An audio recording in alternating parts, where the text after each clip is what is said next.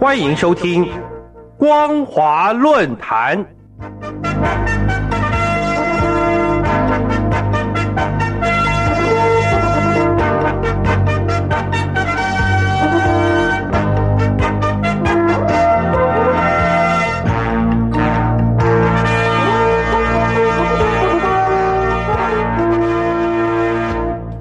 各位听众朋友，你好，欢迎收听光华论坛，我是老谷。今天我们所要讨论的题目是：二零二一年中共疫苗政治跌宕起伏。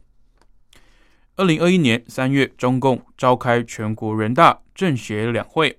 国务委员兼外交部长王毅针对记者提问中国外交政策以及对外关系，以及今年中国外交有哪些重点以及亮点。王毅指出，一年以来，投入精力最大的就是抗疫外交。中国已经向许多国家援助或是出口新冠疫苗，但也有个别的声音质疑中国搞疫苗外交。中国坚定秉持疫苗为公共产品的第一属性，也就是消费或是使用上的非竞争性。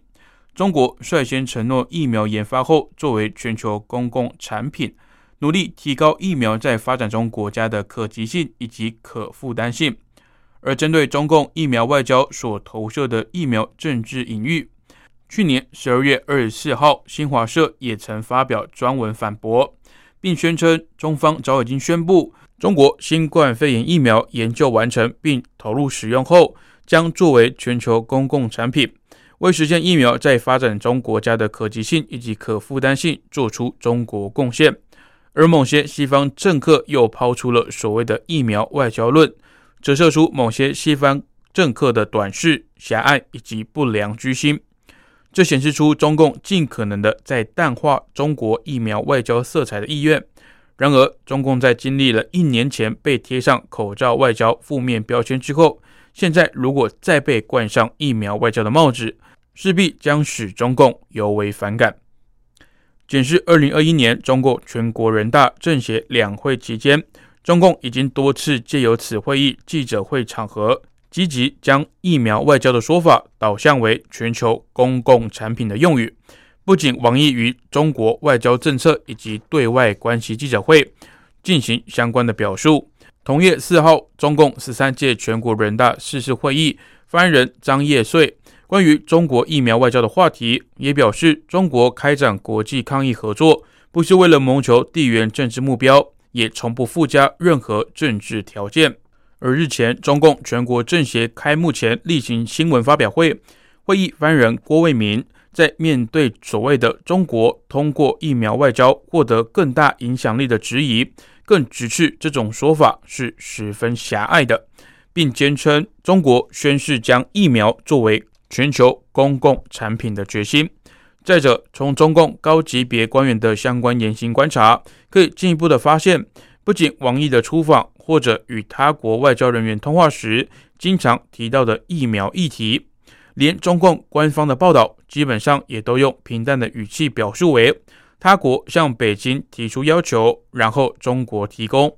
而且，中共外交部例行记者会中。即使记者经常对疫苗外交进行提问，发言人也多以中方开展疫苗国际合作，目标是使疫苗成为全球公共产品等回应，尽量回避官方式的疫苗外交说法。甚至新华社也没有正式使用“疫苗外交”一词。在二零二零年十月十一号的专文，也就是中国不会把新冠疫苗变成一种地缘政治的武器或者是外交工具。作为对疫苗外交的间接表述。二零二一年一月十六号，王毅在中共中央委员会机关刊物《求是》上发表“迎难而上，为国担当，奋力开启中国特色大国外交”的新征程，不仅表述习近平对世界形势的判断，也加强宏观经济政策协调等重要主张，为中国开展抗疫外交指引方向。外交斗争坚定有力，中国旗帜鲜明反对美方将疫情政治化、病毒标签化的错误行径，不让任何政治病毒横行于世界。甚至指出，习近平的外交领航具有定向，发出共体时间的最强力量，是为中国开展抗疫外交指引方向，也为中国与各国的关系发展注入新的内涵。综合来看，当前中共疫情防控政策充满两重性，不仅对内借疫苗外交、公共产品的免费以及普遍性凝聚其自我认同意识，而且也在国际社会上形塑反差效应，意图凸显其有别于西方先进国家的防疫制度优势，甚至企图定定国际公共卫生规则标准。